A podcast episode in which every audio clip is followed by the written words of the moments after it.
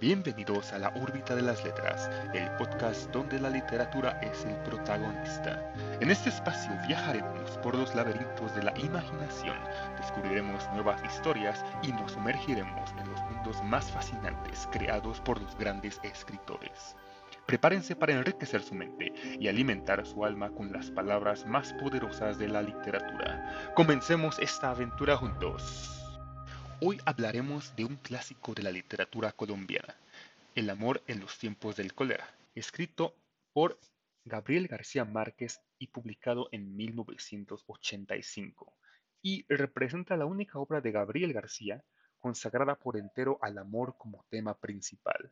El autor se inspiró en la historia del noviazgo de sus padres y también tomó como referencia las grandes historias de amor de la literatura. La obra se convirtió en un favorito muy pronto en el mundo literario. Al ver su popularidad en Colombia y otros países y regiones de habla hispana, Alfred, Knopf decidió traducir el libro al inglés, que se publicó en 1988, ganando más popularidad. Posteriormente fue adaptada al cine en el 2007, aunque la crítica eh, fue bastante sobre al respecto, dándole una calificación de 6.4 de 10 en IMDb y en Rotten Tomatoes podemos ver que tiene una calificación del 45% por parte de la audiencia. La novela cuenta la historia de tres personajes, Fermina Daza, Juvenil Urbino, Juvenal Urbino y Florentino Ariza, repartidos en un periodo de 50 años hasta 1930. La historia comienza con la autopsia de y Jeremías Amor, fotógrafo de niños, un reconocido jugador de ajedrez y amigo del Dr. Urbino, quien se suicida con, un, con cianuro a los 60 años para evitar envejecer. Este es el primer suicidio del que ha sido testigo el Dr. Urbino y que no fue causado por los sufrimientos del amor. Durante la investigación del suicidio, descubre a la amante secreta de San Armor, a la que en la novela se hace referencia como la mulata. La novela muestra el flashback de Florentino Ariza como el amante enfermo de Fermina Daza, una joven inocentemente atractiva, la cual pronto Ariza logra crear un vínculo secreto con la niña a través de su tía solterona escolástica, a través de quien comienza a escribirse cartas. Este amorío secreto continúa por un tiempo, cuando Lorenzo Daza, el estricto padre de la niña, se entera de este amorío, lo que enfurece a su hija y la obliga a detenerlo de inmediato. Sin embargo, la niña testaruda no le presta atención. Ella más bien se niega a detenerlo hasta que el padre haya decidido mudarse a la ciudad de su difunta esposa. Entonces, ¿cuáles son los sentimientos que encontramos en la trama de la novela? Pues son la curiosidad y el suspenso principalmente, las cuales son dos palabras clave para entender la trama de El amor en los tiempos del cólera. El lector siente, va a sentir una curiosidad de como de un detective privado al tratar de averiguar quién era aquel personaje que comete suicidio, por qué se suicidó y qué escribió en la carta de 11 páginas que le dejó al doctor Juvenal Urbino. ¿Quién es el amante de Jeremías y quién es este hombre llamado Florentino Ariza? Este último se presenta en el funeral del médico y le dice a la viuda, hace más de medio siglo que espero esta oportunidad para repetirte una vez más mi voto de eterna fidelidad y amor eterno. Por lo tanto, se podría decir que el argumento del amor en los tiempos del cólera versa, entre otras posibilidades, sobre aprender a esperar, sobre la perseverancia y el aguante o soportar las adversidades, y sobre no abandonar nunca el amor. Sin embargo, también trata de la fidelidad eterna y del amor eterno.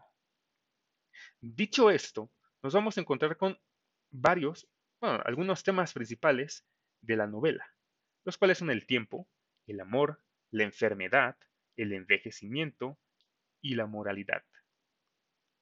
Hablemos sobre el tiempo. El tema del tiempo prevalece en la novela porque aparece en el título, ¿no? Y, y, es parte de la trama. Los votos matrimoniales que Arisa y Daza cumplen después de más de 50 años apuntan a este marco temporal en el que se desarrolla la historia. El tiempo también es significativo en que la ciudad no cambia durante este medio siglo. A mí en lo personal me resultó bastante y, pues descriptivo esto. Em, creo que Gabriel García Márquez logra envolver al lector con las descripciones de, del lugar donde se desarrolla la novela y nos da la sensación de que estamos viviendo allí. Se puede sentir el calor, se puede sentir esa época, eh, esa época del año en la que pues, se hace calor, se puede sentir el, eh, quizás la playa, se puede sentir que uno se encuentra en ese pueblo. Y podemos sentir obviamente el tiempo, ¿no? Una vez uno empieza a leer el libro y se transporta a esa época. El otro tema, que es el amor, que, el cual también aparece en el título eh, de la novela, pues es importante, ya que tanto Florentino Ariza como Fermina Daza se mantienen en contacto en nombre del amor. Sin embargo, este no es el único amor. Hay amor entre Urbino y Bárbara Lynch, otro de los personajes, y entre Fermina Daza y el doctor Urbino. O sea, nos vamos a encontrar con un triángulo amoroso. Em, puede ser una especie de spoiler todo esto, pero todo esto se va a ver inmediatamente en el primer capítulo. Así que eh, esto es una introducción para motivarlos a leer este libro. También, eh, sin embargo, el amor de Arisa y Daza rompe con todos los tabúes y las convenciones existentes, pues ambos vuelven a reencontrarse cuando son octogenarios. También hablamos sobre la enfermedad de la, pues, de la epidemia del cólera, ¿no?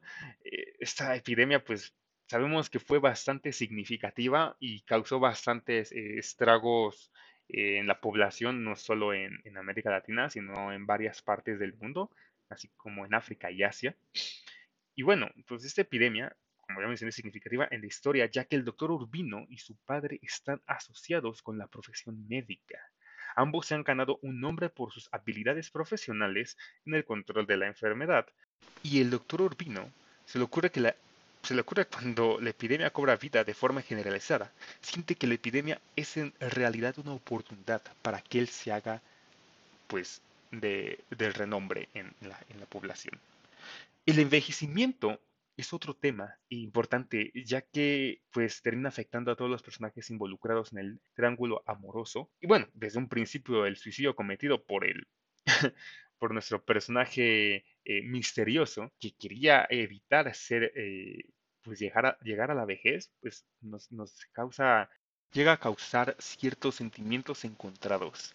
Y, no es algo, no es algo ajeno al, presente realmente. Y luego me he encontrado con compañeros que, que han asegurado decir que no quieren llegar a la vejez por X o Y razón. Entonces, creo que también nos plantea eh, esta, pues esta, este, este, punto filosófico sobre el envejecimiento. Y después, pues habla sobre la moralidad y las cuestiones sociales. Y es muy importante porque estamos en una época en la que las cuestiones sociales eran pues la, máxima. Y es que el drama de, amor entre Florentino y Fermina se ancla precisamente en la posición social y económica de ambos. Él es un pretendiente sin apellido paterno y sin recursos propios, y ella es hija única de un traficante de mulas, empeñado en hacer de su hija una dama de la sociedad. Esta ecuación, el doctor Urbino representa la aristocracia, no solo en lo que a dinero se refiere, sino en la dignidad del ejercicio médico, que lo hace, por así decirlo, salvador del pueblo. Es el partido que el padre de Fermina espera. También, vamos a también se habla un poco más sobre la lealtad al amor y sobre el matrimonio. Y bueno, dicho esto, el amor en los tiempos del cólera es un regreso intencional al realismo del siglo XIX, y la fantasía absoluta que asociamos con Gabriel García Márquez, pues va a estar ausente en esta obra. El relato se estructura en seis extensos capítulos sin numeración ni título. El autor ha elegido la voz de un narrador omnisciente que acude a saltos temporales para hacernos viajar adelante y atrás de la historia. Llama la atención el estilo hiperbólico de la narración, es decir, el uso de imágenes cargadas de exageración que resultan absolutamente significativas en la ficción y por esto mismo, como había mencionado, pues nos transportan a ese escenario, a ese pueblo al que Gabriel García Márquez pues ha, este, ha creado para estos personajes y para su obra. También, como dato curioso, existe un Carlos Rodríguez, quien fue amigo de García Márquez y conocido crítico literario, que escribió que si Cien años de soledad no hubiera asegurado el camino a Estocolmo para que García Márquez recibiera el Premio Nobel de Literatura, el amor en los tiempos de cólera lo habría hecho. Aunque con reservas, el crítico considera el amor en los tiempos del cólera superior a 100 años de soledad. Esta obra puede verse como el producto de un autor más experimentado, que ya no necesita los recursos del realismo mágico y la ambigüedad para sorprender al lector. No obstante, hay otros críticos que encuentran fuertes similitudes entre el amor en los tiempos del cólera y Cien años de soledad. Eh, esta crítica, Caitlin McNerney, por ejemplo, encuentra que se puede pensar que la escritura de cartas de Florentino constituye la novela misma, al igual que los pergaminos de Melquiades cuentan la historia de Cien años de soledad. Y bueno, para, terminar, eh, Gabriel García Márquez ganó el premio, de, el premio Nobel de Literatura en 1982 por sus novelas e historias cortas, en las que lo fantástico y lo real se combinan en un mundo ricamente compuesto de imaginación, lo que refleja la vida y los conflictos de un continente. Y bueno, como opinión personal, ¿qué fue lo que también me motivó a leer esta, esta novela? Y originalmente había querido leerla hace ya algunos años atrás, pero me motivó más que compararan un poco la novela con la serie Cómo conocí a tu madre. Me, resulta bastante curioso, bueno, me resultó bastante curioso que, la compararan esta obra de este escritor colombiano con una, una sitcom eh, estadounidense, pero viéndolo más a detalle, sí podemos comparar a Fermina Daza con Robin Scherbatsky, ya que ambas fueron eh, pues criadas, por así decirlo, por un estricto padre que trató de reprimir el despertar de su sensualidad adolescente. También podemos comparar a Ted Mosby y Florentino Ariza, porque ambos eran unos románticos empedernidos que se enamoraban a primera vista y que creían en esa ilusión pues del destino que une a dos personas. También podemos comparar a Juvenal Urbino y a Barney Stinson. bueno, me costaría trabajo compararlo realmente porque no hay un personaje como Barney Stinson eh, en la novela, pero pues sí, ambos plasman cierto rechazo a la vejez en cada una de, sus acciones y ambos pues eran, por así decirlo, pues gente bien vestida, que eran eran impecables y eran populares entre las damas, por así decirlo. También durante esas nueve temporadas, los creadores del show nos fueron entregando, pues, una serie de pistas que sugieren que, el famoso, que la famosa serie de televisión, como conocía tu madre, es una reinterpretación de la obra de Gabriel García Márquez. La más reveladora de las escenas eh, pues ocurre en Farnhampton, cuando un instante antes de, reconocer a su futura esposa, Ted está leyendo El amor en los tiempos del cólera.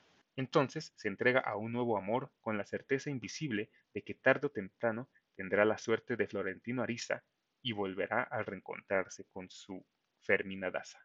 Bueno, pues esto fue eh, la recomendación de hoy. Eh, puede que haya habido spoilers, puede que sí, puede que no pero eso no quita que la obra está llena de, ese drama romántico, de esa curiosidad y de ese amor que quizás muchos eh, buscamos o muchos eh, también hemos rechazado. Eh, pues en recomendación del día, nos vemos hasta la próxima. Tengan buen día, buena tarde o buena noche. Hasta la próxima.